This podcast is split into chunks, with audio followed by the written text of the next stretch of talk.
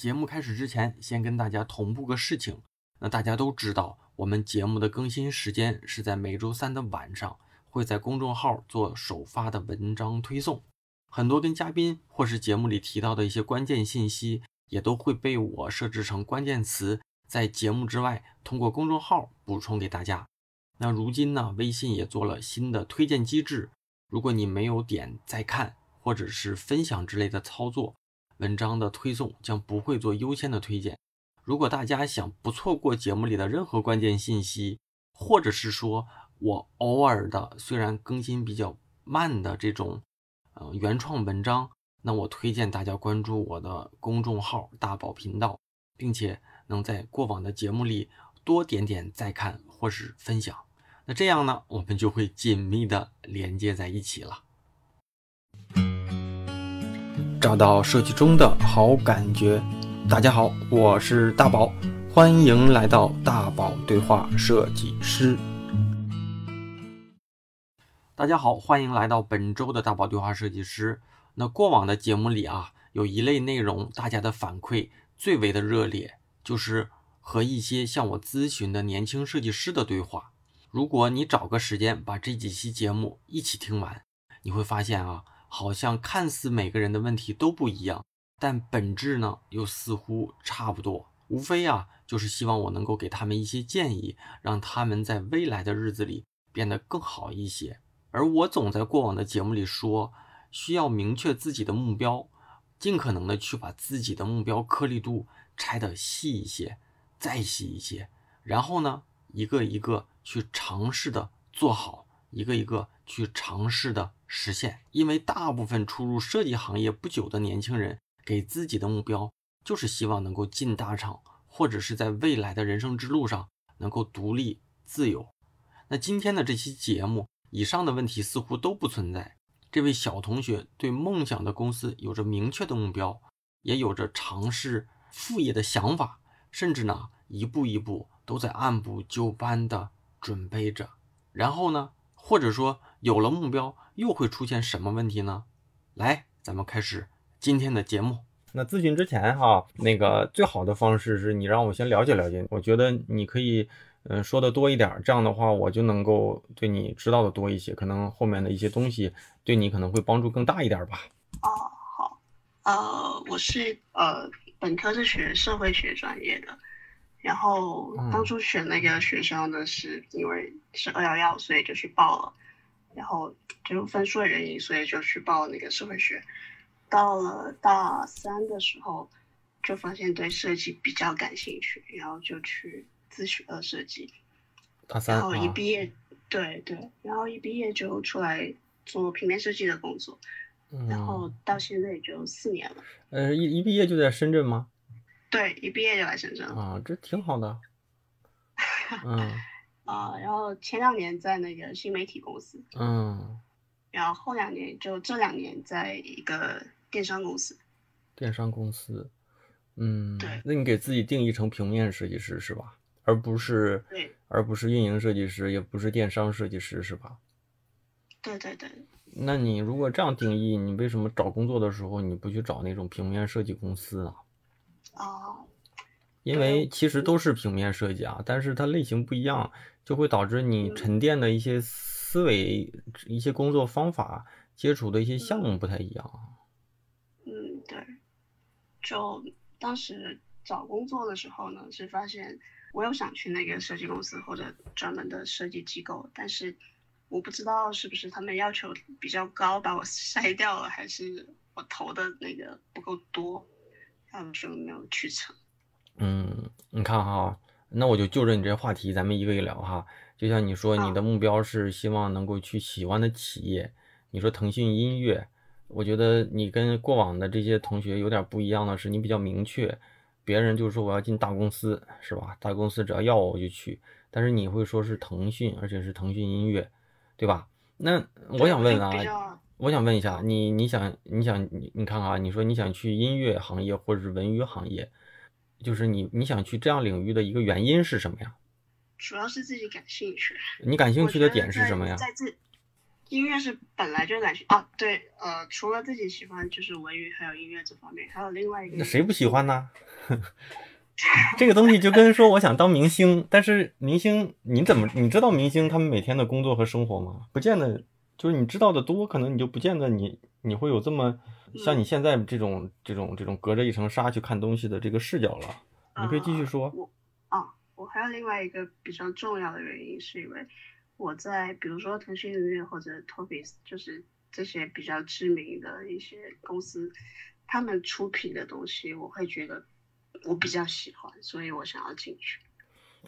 腾讯，你只喜欢腾讯音乐的出品吗？没有没有，我只是举个例子而已。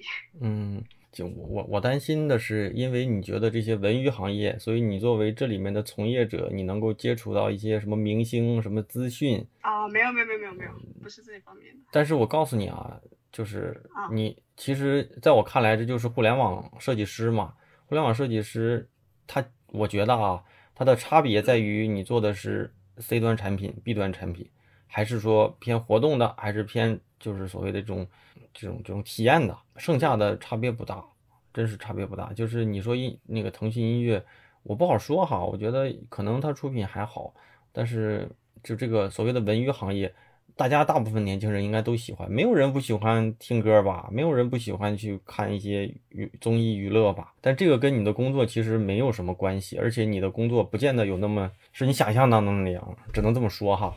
因为我以前我们团队就是大的团队，就是有一部分人就是做 QQ 音乐，咱们当时叫 QQ 音乐啊，就 QQ 音乐，然后其实都就就还好。该做什么做什么，只是说每一个产品系下面有自己的规范体系。你做 QQ 音乐，那有它按照它的规范；你做 QQ，那就 QQ 的规范；你做空间就是空间的规范；你做会员，那就是会员的那种规范。它的运营，它的一些所谓的针对的人群不太一样而已。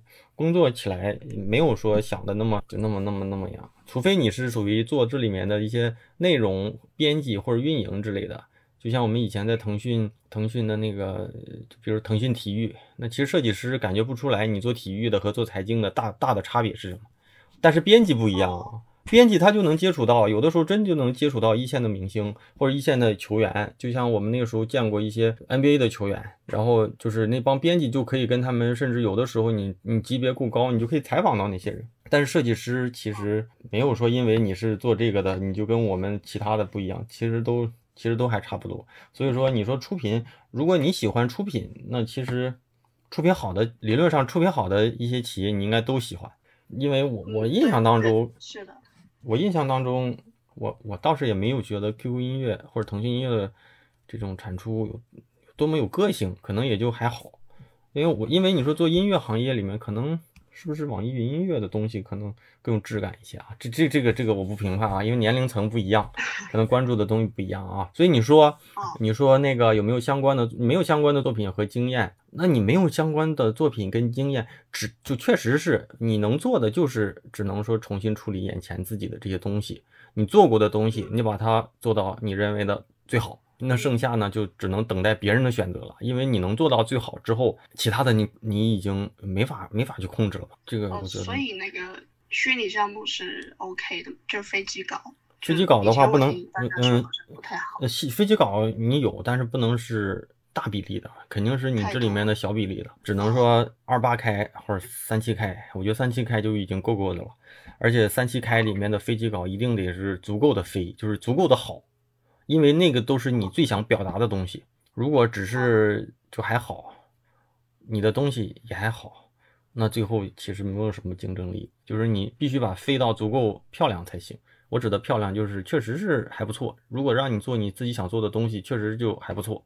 就是要到达一个水平呗。嗯，起码是要比你，如果你非得靠飞机稿给你拉，就是加分，那就一看就得比你比你之前的那些做的好，而且。你现在产出的这些飞机稿，还确实就是只要是行业里的人就会觉得，哎，还真的还不错，那肯定是有帮助。要不然的话，你放太多了也不好，只能证明有可能还会觉得像一个培训班出来的年轻同学。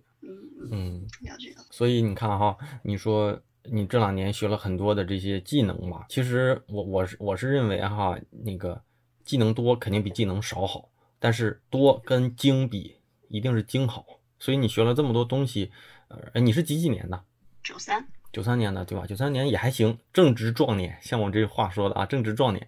所以你像你像你这个年龄是现在我发现了，就九零后之后的这些设计师，基本上什么 A E C 四 C 四 D 都得会一些了，剪辑，但是。大家都会，其实大家都会，理论上来说，但是你又只能做一些普普通通的东西，其实没什么竞争力。就是这是一个，就跟咱们当年会用 Word 是一个道理，会用 PPT 是一个道理。但是呢，这里面的产出能不能给你带来很多帮助，就是加分，这个比较重要。就邓老师是不是觉得，就是挑一个出来？精益化它会比较好。嗯，其实不是，我是觉得你不应该是挑一个，而是挑你喜欢的内容，然后怎么样去实现这个内容。如果这个内容是需要 3D 来做，那就 3D 来做；如果这个东西就是需要动画来做，它对那个立体的不重要，那就不重要。其实这些东西，它这些东西永远都是工具。你说我就喜欢吃兰州拉面，你是用刀用叉还是用手还是用盆呢，没没关系的。只要你把面做好就行了。但是大家其实都在拘泥于啊，我要学会刀技切的要好，我这个这个对吧？叉技要用的好，揉面的要好。但是这只是一环，或者是说就结果，因为我不在乎我身边的人是不是把 C 四 D 用的多牛，而是说我能不能，我想做一个实实现一个东西的时候，这个同学能用他的技能给我给我做出来。他的想法其实想法加技能，对想法加技能。如果你想不出来，你只会实现。其实也是残废的嘛，就最后对，其实有的时候你你如果学的也不精，嗯，想法也也还好，其实那你就跟个实习生是一样的，那实习生挑一个软件学的好的，我想了让他做，其实是一样的，我不用你去想，我告诉你怎么去弄，你就怎么去弄就完了。其实这这这这都不重要，不能说这些东西不加分，但是这些东西其实是不出彩，然后是一个表现手段，对不对？就是还是说你最后作品呈现的东西，你都不用写这些东西，但是你的作品里一看就是一张用 C 四 D 做的比较好的一个画面，那就够了。这里面能代表这是结果，这里面能够代表出你的软件技能有多深，然后能代表你的想法有多好，对吧？但是但是这里面你跟我讲里面用了什么渲染器，用什么插件，用用用需要了四十天，每天对吧？没意义，因为我不关心，对不对？其实我们评判一个电影也是，你说你经常我们会看到一些大片的宣传，说这次又用了什么什么什么好莱坞的一个特效团队，多牛逼的团团队，然后怎么怎么就是投资了多少亿。但是其实对啊，其实他这个片子不好看，或者是老百姓不关心，老百姓就就看他这个是不是一个好看的片子。你记不记得李安那个片儿什么的，用了什么什么几十几帧的那个什么电影？但是那个东西你看。我我也没看啊，但是你看这些东西对不对？我们也不会觉得，因为这就这就跟你你的简历里面写了很多 C 四 D A 这这呃什么就一样的，关键的时候对不对？其实我都是用一些特别浅显的道理在讲你这些问题，就是这样的。有有些道有些问题就是一些我们都懂的。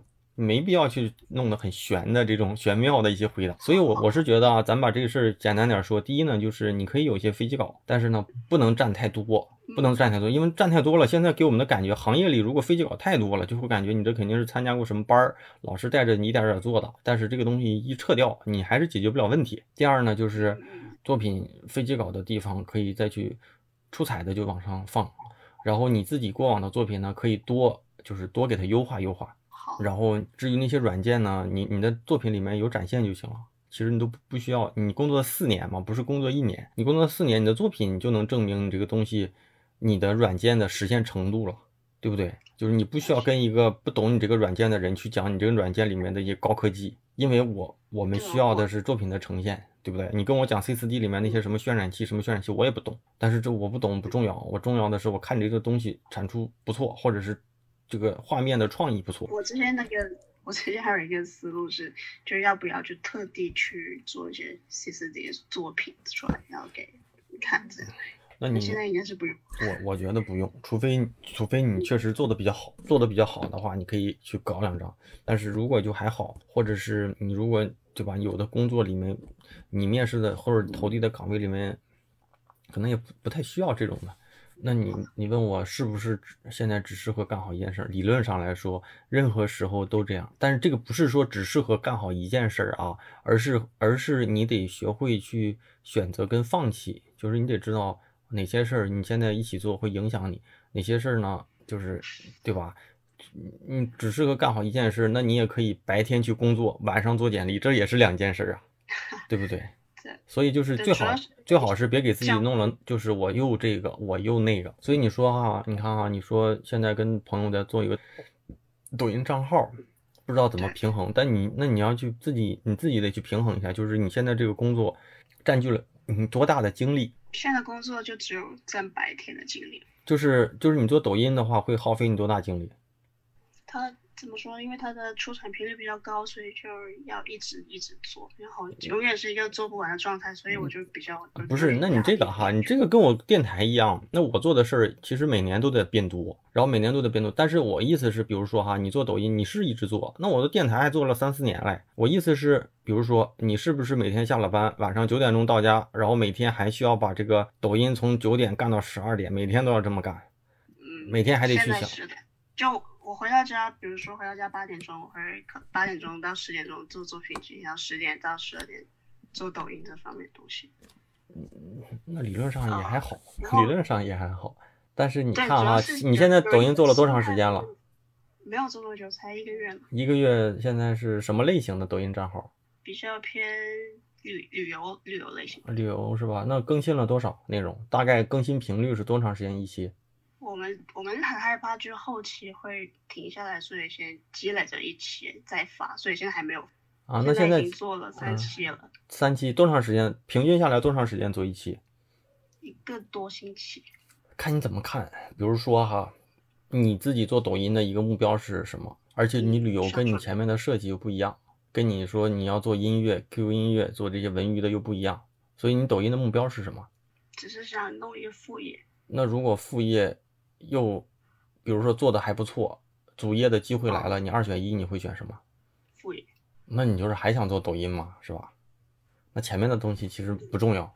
那如果这样的话啊，就是这东这东西我不给你下决定。那如果这样的话，你你就应该完全是我倒是觉得作品集都可以先放放，你你把这个作品作品集的事往后放，你把你精力，你晚上回来的八点钟到十二点你就全干这个。那你按你这时间来算，是不是一个一个月就能做六期了？现在一个月做了三期，那你一个月做了六期，那你就比如说你们想攒到多少期开始发？如果攒到十期开始发，那就可以啊。你你说你你现在希望说是不是应该全心的去做抖音？你白天工作的时候就可以去把工作应付一下，别耗费你更多的精力，甚至说偷摸的可以去想一想内容。你把剩下的精力就用来做这，两个月以后一样啊，你都不用说非得辞职啊。但他万一没做起来呢？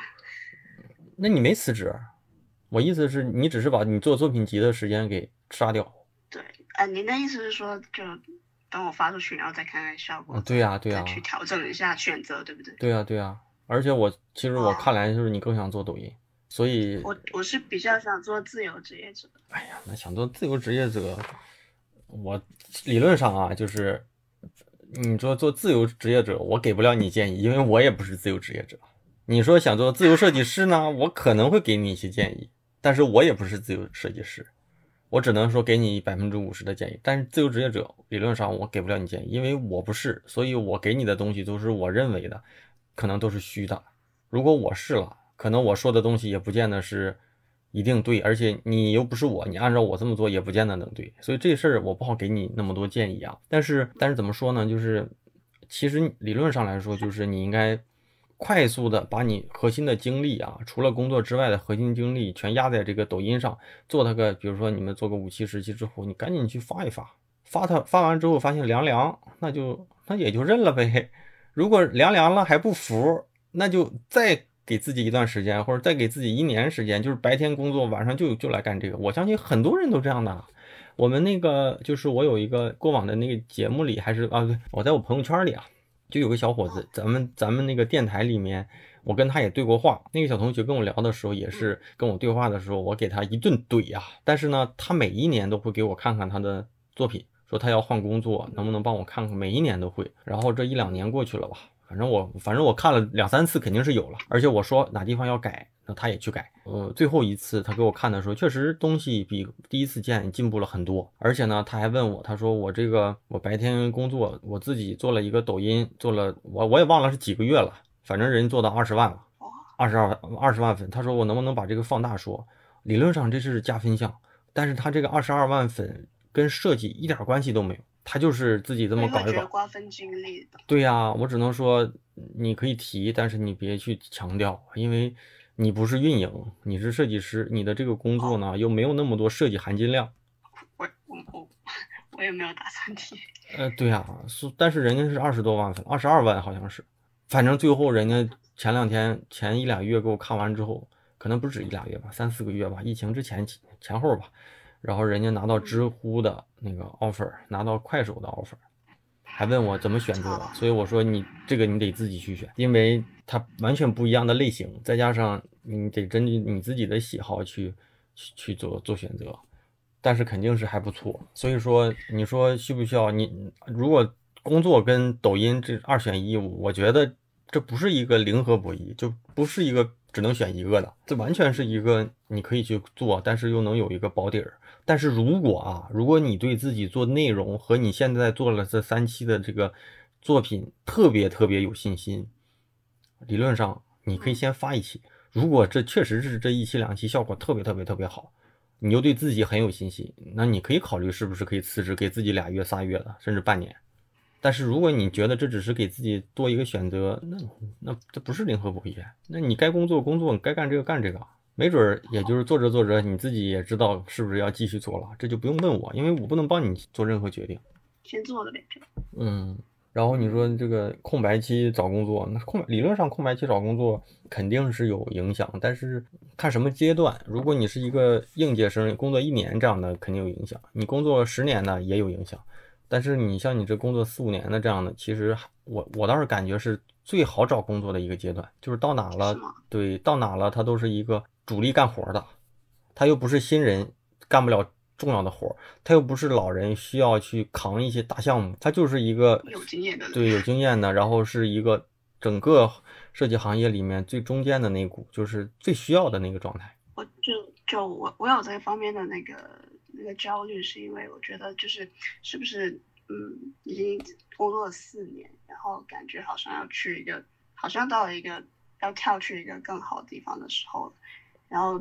就会比较焦虑，就是感觉好像今年不跳，好像别人就会觉得，哎，你怎么工作这么久了还是这个样子？就会不会怀疑你的能力？所以我我所以我就很焦虑，就这这年的时间要怎么去分配？嗯，我没我没听过工作四年产生焦虑啊，记得我到三四年、四五年的时候，正是。就是工作最最累的时候，因为你那个时候你就是你不需要去做什么决策，你也不需要去去去那个去去，可能需要学习这种事儿，一直都要去学习，但是你就需要一个一个把具体的一个一个工作做好交付就行了。因为你工作再久一些，你可能会考虑你有一部分精力去做一些带队，不是带队带人的这种工作，你可能再久一些，你可能需要带队，甚至说你有的时候你还要去做一些项目决策、设计决策。就是你，你要决定这个东西是不是要往这个方向做，大家就要跟着这个，你就要往上做了。我工作四五年的时候，正是一个你，你不需要去想这些事儿，你只要去就把全部精力用来做这个设计的一个高品质产出。你应该每一每一次做的东西比上一次做的好一些。包括现在，其实理论上我也是这么想的，就是你应该去就设计上的一个进步。至于说，嗯，是不是该去什么能力上呢？我我我像你这么大，我没有，所以我不知道这种想法是不是现在主要很多像你这个年龄的人都会这么想。但是我的共识就是，很多人到了三十岁之前，就是二十九岁、三十岁这会儿会就会焦虑。这种焦虑不是说认可，就你哪怕你在大厂时候，你也会觉得。我怎么好像一事无成？除了进了一个大家好像挺羡慕的公司，但是工作三四年这种年龄，我就每天就在想的是，我能不能比去年再厉害一点？设计的东西能不能比？对，至于说什么认不认可，我根本都不在乎。我现在我只在乎自己认不认可，你在乎的是别人，其实没必要。对，我就比较担心找工作那方面的问题。找工作这方面的问题，说实话啊，就是这东西我不能去取悦你去说。就比如说吧，我们。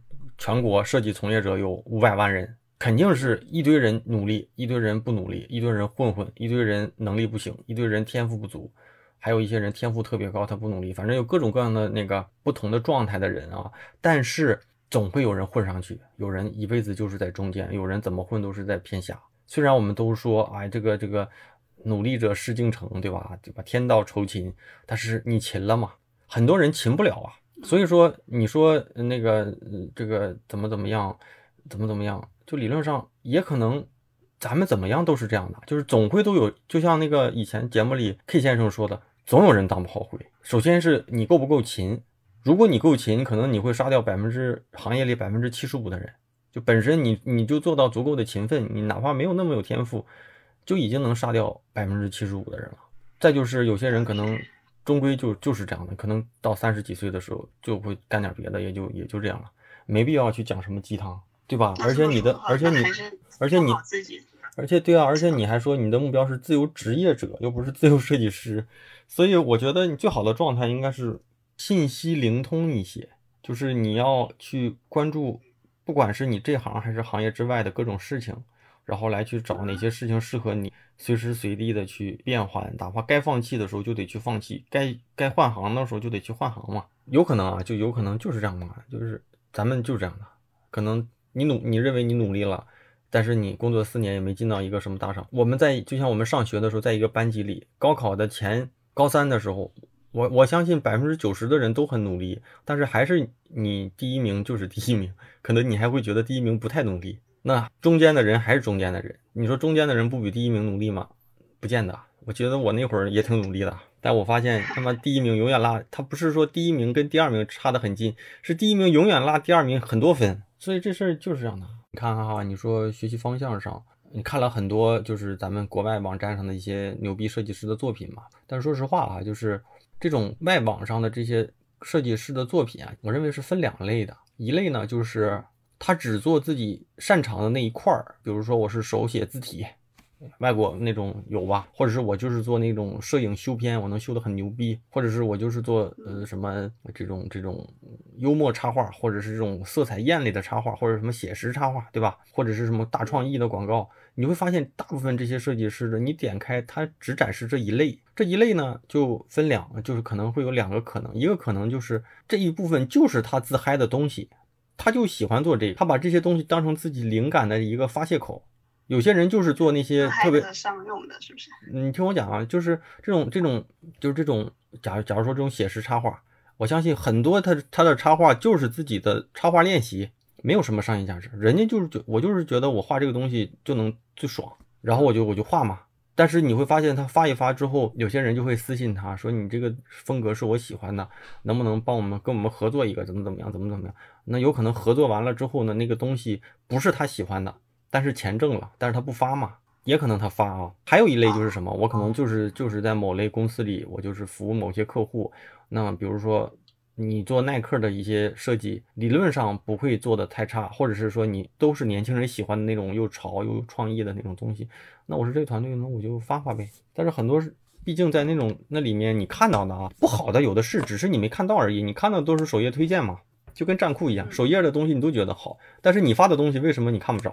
因为没有人推嘛，也没有人搜你，搜你也搜不到嘛，所以这都一样。所以你说你私下练习的时候不知道去走什么样的方向。那就是因为你自己不知道你自己的喜好，你就做你自己喜欢的就行了。其实陈丹青就说了，陈丹青就说什么艺术，什么艺术没有那么玄妙。你想做艺术特别简单，就是你知道你自己的品味是什么，你就做你自己想做的事儿就行了。你哪怕就是画点儿，画久了不是还画成草间弥生了？关键是你能不能一直画点儿，还能把点儿画的各种变换。就就怕什么？今年流行拟物画，大家一起去画几个拟物的小图标。明年就画那那种那种什么那种扁平插画，那就又又跟着人家去做两个练习，嗯，再再过两天，对不对？那你那就嗯嗯，大部分人都这样的，所以大部分人都这样的嘛，就大部分只是大部分人嘛。但是如果你知道你自己的品味是什么，你就还是那句话，我就就是 Behance 上有很多就是那种就是手写的手写的那种英文字体，他整个几百幅作品就是那点事儿，就像那个还是说回节目里，就是那个张子健。子健哥，他说我的风格就特别单一。他说特别单一有一个好处，就是能够快速的筛选到客户，或者是快速的被客户筛选到。你别觉得你做的单一，所以很多人找不到你，而是因为恰恰是因为你单一，所以很多人一想做这样的东西的时候，他就能想到你，或者是他身边的人就会推荐你。中国这种市场上，对吧？你干什么，你只要干出点名堂都行。哦，我想的问题是。呃，我知道我自己喜欢什么，喜欢什么，但是有时候，比如说呃，电商行业他们有时候啊，比如说用 C 四 D 啊，然后做出一个什么很好看的样子，然后当这种趋势流行的时候，嗯，我们就会觉得说啊，那我是不是要去学那个呢？但我哎不不，是这可以是你的工作呀，但是你自己喜欢的东西可以放到你心底里。然后你就做出来，你就分享出去，别有太多的功利性。你又不是什么大师，你做出来的东西别人觉得很一般，那这很正常啊。关键是你觉得很一般，别人也觉得很一般，所以你就不敢发嘛。你觉得你发出去也没人在意你嘛？但是没人在意你是才是正常的现象。凭什么你一发出去，别人就会拍拍手叫绝？都不用说国外的话，你发到站酷上都没人理你，对不对？我说的话就是这样的嘛。所以什么意思呢？就是你说的那些趋势。电商需要用 C 四 D，那是工作啊！你不是知道你喜欢什么吗？你在工作之外，你做了什么你喜欢风格的练习了吗？你把这些风格的练习发出来就行了。你发一条肯定不行，你发一百条就够了。甚至有一些人他做的东西，东西是不一样的，但是颜色是一样的，他每次都是用什么红蓝配，就是用一种颜色或两种颜色来搭配，那这也是他。关键是你知道你喜欢什么，然后你说趋势在变，我是不是也得改？那我认为你那是那不是你喜欢，那原因在那个白白白白了好几十年。我可以不跟着趋势。不是你的练习凭什么要跟着趋势啊？谁管你了？对不对？有时候工作会用到的话，工作用到的东西，你解决工作的问题，那是你的工作。哦，就分开说。就是这样啊！你非得用你自己喜欢的去解决工作问题，除非你的老板认啊。如果你的老板不认，他就把你 fire 掉嘛，不就这样的吗？你做的你做的东西你又土。又不流行，转化又不好，效果又不好，老板凭什么听你的？但是你觉得好，那你就应该保持住你这个小小的心底里这个火苗，你就你就去做就完了。那人家那个还是用咱节目里的上微，人家就手写字，写毛笔字，谁知道现在是是不是流行？我不知道是不是流行，但是他把这个东西解决了他的这个专业问题，解决了客户问题，所以一一有人找手写字，人可能就会找到他。那这个东西是流行的吗？我不知道。反而这些流行的东西还很快容易过去，不流行的东西一直在，就是这样的嘛？我觉得这事儿其实挺简单，你想明白，关键就是什么？你不知道你自己喜欢什么，你真的不知道你自己喜欢什么，因为你知道你自己喜欢什么，你你管他工作来，工作的事儿是给老板交差的。如果你不希望把工作，你不希望用工作成就你的话，那工作的事儿老板满意就行了，他需要什么你去解决，你不解决不了，你去学习完之后去解决。但是你知道你自己喜欢什么就行了。但我们有时候就是在学习方向上面还会想说，就做出一些好看的作品集，然后可能方便于下次跳槽啊什么，然后就会想说会不会去做比较偏商业啊、比较热点的东西，去获得呃下一家公司的肯定这样。你如果热点的东西做的一般，你人家也得不到肯定，是吗？那你说呢？这这东西这道理不就是很简单的道理吗？你你说现在大家都喜欢喝奶茶，还是咱就不说奶茶吧，咖啡吧。那退回去十年，可能大老百姓在路上看不到那么多咖啡店。那现在呢？十年之后，有很多人去喝咖啡了。你说，哎，我也想去迎合这个商业，我也做咖啡。结果你做的不好，你迎合了，你迎合的不好也没用啊。但是你说现在大家都喝咖啡，我还我我喜欢我我骨子里，我可能现在在一家咖啡店。但是我骨子里我就是喜欢做奶茶，我私下里我我对奶茶特别精通。你自己的奶茶店或者不是自己的奶茶店，你自己能在自己的这个生生活那个工作之外，能把自己的这个小小爱好做得很好，朋友都知道你手手冲奶茶就是牛逼，那这就是你的爱好。至于能不能变现，能不能做成你自己的自由职业，那真的是商业思维了。但是如果你去迎合这趋势，你迎合的又不行，那就没意义嘛。我我我我捋捋哈，就可能有点乱。第一呢，就是。你觉得你去用你自己的这种方式来做的作品不好，所以你想去做一些符合大众趋势的作品，然后能够为你找工作带来一些竞争力，对不对？啊，对，这个是工作，可以这么干。第二，你喜欢什么你就去做什么，跟趋势没有关系。哪怕说设计之外你根本就不喜欢做设计，你就喜欢跑步，那你就去做啊，这就是你的爱好。但是呢，如果你设计工作之外，你恰巧也喜欢做设计，那你就去做你喜欢的东西。也许这就是养了一个呃所谓的小火苗，没准儿它就能够让你在某个领域里火火起来。但是我我建议别去这种想法，因为如果带着特别功利的心思，你会坚持不住了。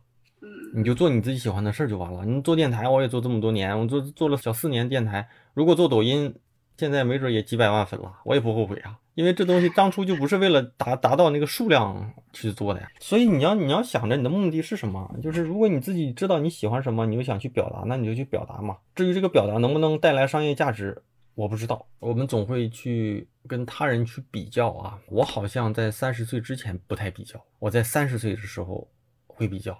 就中国首富啊，中国首富有好几个人是在三十岁当了中国首富，真是这样的。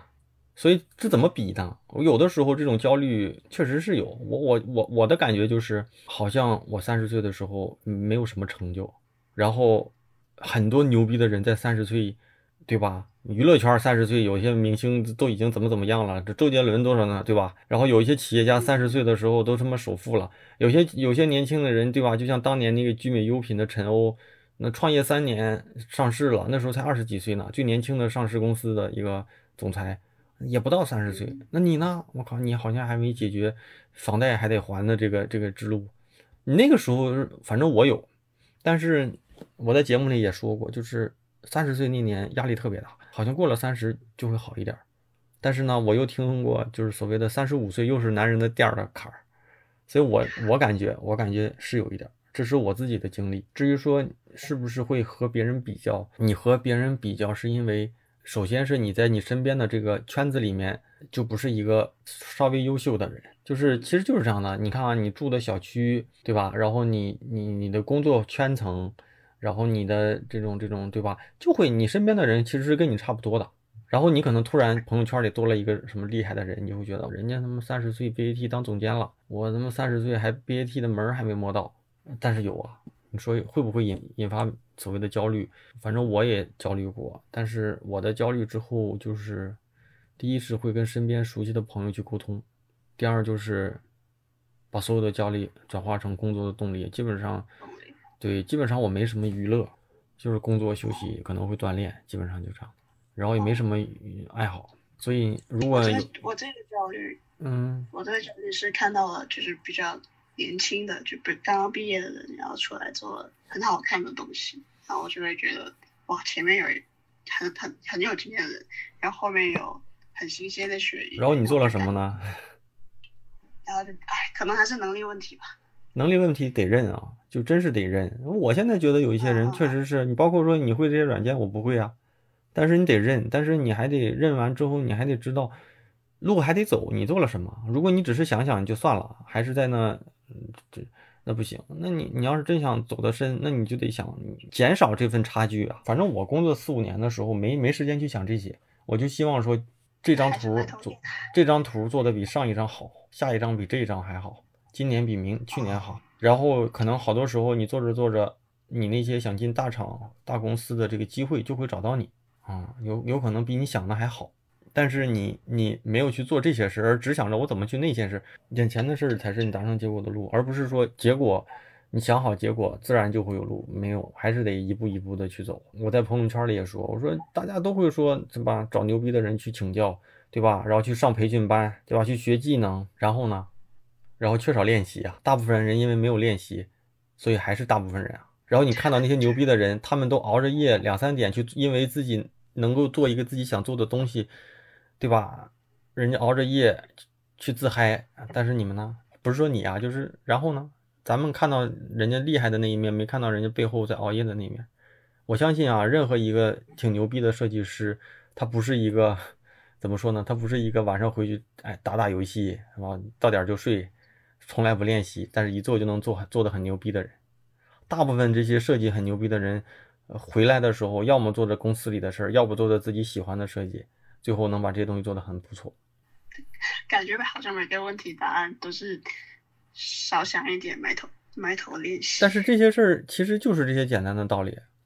嗯嗯，就是你想你想听到什么捷径没有？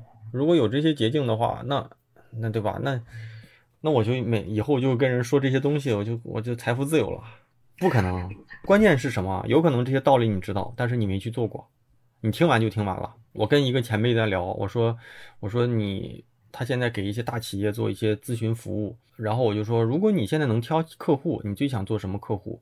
他说，我最想做的就是第一，给钱痛快。那这个我能理解，因为我们有合作就要有有营收嘛。我给你服务，我拿不到钱，那我肯定不乐意。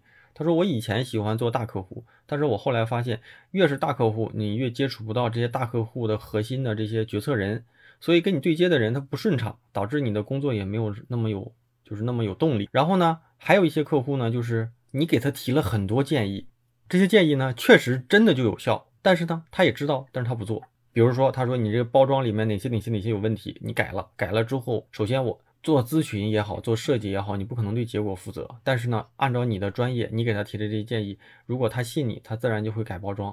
咱们就一起拭目以待这个结果嘛。但是他们听完了就听完了，就很多时候就这样的。就像就像就像你说减肥，减肥的秘诀是什么？一是少吃，二是多运动嘛。但是有些人减不下来，他这肯定这两点没做到嘛。要不一点没做到，要么两点没做到嘛。要不然他体质就有问题了，吃的又少，运动又多，还不瘦，那肯定有毛病啊。然后那些企业，他给人提了很多，有有一些客户就给他，他给人提建议，但是呢，提完就提完了，结果呢，他也不改，不改呢，最后有些时候做着做着，企业就做死了。你说那些年轻的人做东西那么好，上面的人经验那么丰富，我该怎么办？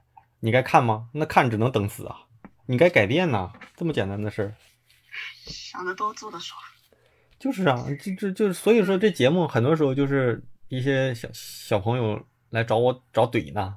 怼一顿，我现在脾气都好了。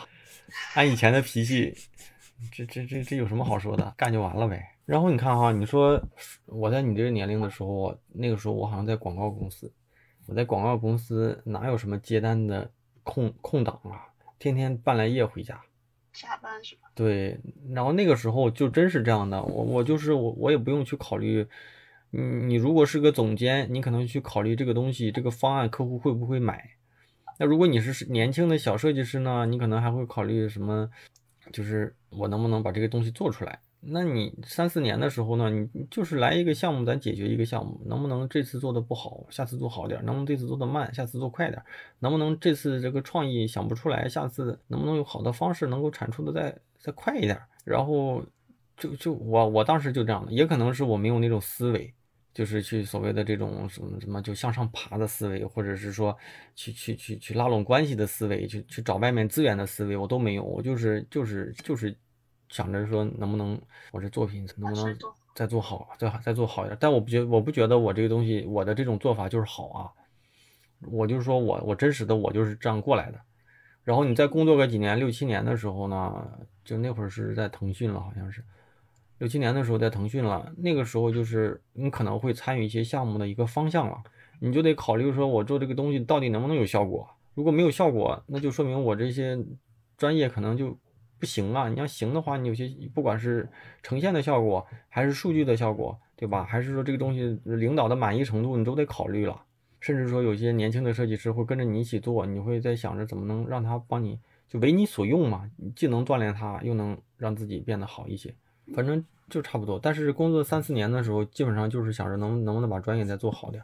至于私活就没想过，也没有这个能力，也没有这个时间，然后也没有去关注过这些事儿。因为你工作你都忙不完，你真是有休息的时间就只想休息。然后你说跟着你自己喜欢的作品怎么去分配权重，我倒是觉得你你你先把抖音做一做吧，因为我觉得设计可能不见得是你最想做的事儿。如果如果要不一定是你最想做的事儿，你这个阶段最起码这个阶段啊，一个阶段一个阶段来，这个阶段你就先把抖音好好的，就是用你所有的精力就就去就去做，而且你都做了三期了，那赶紧发一期看看呀。而我也不懂它里面的一些机制啊，但是有可能你这三期发出去就很凉凉，你还想什么自行车呢？也可能你们自己就很丧气了。但是如果你们对自己的专业很自信，就。看到甜头，或者是看到那个什么，你们赶紧及时做出转变啊！如果你们说这东西这么费劲，一个多星期才能做完一期，那你就别去。我倒是觉得应该是先发出来看看，对吧？然后你说接单子就能锻炼能力，最好锻炼自己的能力，一个是把工作里的事儿做好，因为那都是一个一个真正遇到的问题啊。第二个呢，接单子呢，呃就是如果要是这个单子是你自己想做的东西。就喜欢的喜欢的一些项目，那那你去接。如果单纯的就是就是有人找你，这这个给了你一个钱，这个钱可能你也觉得可以，这种事儿就别去干了。因为这样的话，无非就是应付应付，做个交付就完了。能力上不去。对啊，如果你你比如说你喜欢文娱，那人家找给你找你找你做一个什么什么一个。对吧？一一个发布演唱会的海报，或者是什么类似的东西吧，或者是一些发布会的一些周边，那你就做做。如果要是让你去做个什么餐厅的易拉宝，那那我只能说你这你是差钱儿。如果你有精力的话，那你可以把这钱赚了。但是如果你想通过这个来锻炼自己的能力，我相信，如果你又不喜欢，又是你工作之外，你的这种积极能动性不会很强的，只能是为了钱，钱驱动。节目的上半场就到这里了。听完上半场，大家有什么感受？或者说，当你坦然的去面对和接受自己的能力圈之后，其实是不是会更加从容的去应对眼前的工作跟生活呢？听完节目。欢迎与我互动，把你的感受写在你收听的任何一个平台的留言区，我呢都会去认真的看完。下星期会继续分享我与这位同学的下半场对话。那除了收听节目之外啊，继续邀请大家加入我的微信听众群，进群不麻烦啊，加入方式就是在我的公众号大宝频道里回复群啊，就能收到进群的一个具体加入方式。那因为像和很多这类年轻设计师咨询类的节目对话。上线之后，那也会时不时的被大家问到啊，怎么才能和我有这样一期对话？怎么才能像这这位同学这样向我一条一条的提出问题，让我给予解答呢？那在我的公众号大宝频道里也能找得到这种咨询的具体方式。当然呢，一对一的咨询之外，还有更加方便且便捷的这种答疑方式，就是加入我的这个知识星球，因为星球里。真的真的沉淀了大量从我开星球至今给大家做出的答疑跟建议啊。那马云不是有有句话这么说的吗？别老研究别人是怎么成功的，去研究一下别人是怎么失败的。因为成功的方式千千万，失败的原因啊就那么几个。那换到我们工作上也是，别总看着大神们的牛逼，看看自己同行都会出现什么问题，去努力的避免掉你啊。其实慢慢就会变成别人眼中的大神了。我们做着相同的职业，大家遇到的问题、关心的话题以及面对的抉择，其实啊都差不多。而在星球里啊，大家从不同的维度里向我做了大量的提问，那我也都经过认真思考过后，给大家做出了一些我的个人建议吧。专业类的问题和答疑，我现在还都是在星球里作答，因为这一个产品能够较好的沉淀过往的内容。无论什么时候加入的同学，都能找到过往别人提出的问题和我针对这些问题给予的这些建议跟解答。那除此之外，我还会分享一些我日常遇到的观点、书籍、建议跟思考。过去呢，我一直保持一日一更啊，如今我会再逼迫自己，给大家做一些。嗯，小观点、小思考和小分享吧。那现在保持一日两更新的一个节奏。那推荐给也许在职业路上有困惑的年轻设计师，还有呢，就是一直收听大宝对话设计师的这些忠实的铁粉了啊。加入方式呢，还是在公众号大宝频道里回复归队，就能收到一个弹出的消息，扫码就能够加入。那还是那句话，虽然是付费社群，但现在一定是。进群最合适的时间，每一次我都会重复，就是种一棵树最好的时间是在十年前，第二好的时间呢就是在现在，好吧？那节目结尾再次感谢一下每期给节目打赏的同学们啊，那推荐大家在我的公众号里面打赏。那第一位同学是哲啊，这位同学好像是第一次念念到这个名字，谢谢你啊。下一位同学 Water，再下一位同学。台啊，T A I 台，再下一位同学，Super，那前几位同学英文的还不少哈，Super，下一位老同学啊，易云龙，这位同学也是一个最最近这节目里比较高频的这个出现的这个铁粉小同学啊，再下一位同学，铁粉同学八大名，再下一位铁粉同学啊，东隅一师，谢谢这些可能是第一次打赏，也可能是一直打赏的这些同学们，不管怎样，就像我在你们打赏之后。啊，回复的这个感谢语一样，其实不管你记不记得，但是我在心底里已经默默的把你们记住了。那本期节目啊，到此也就差不多了。咱们下周三的晚上十点钟左右，网易云音乐、喜马拉雅、站酷、荔枝、蜻蜓、苹果播客等主流的这个音频平台都会同步上线，推荐大家去点点再看，推荐大家多去留言跟分享。那我们就下周再见吧，啊，拜拜。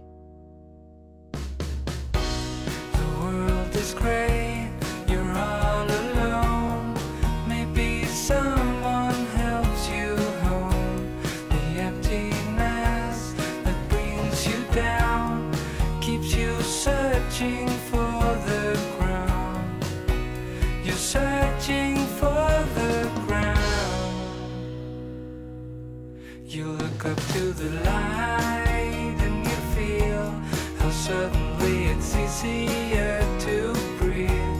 The echoes of the past.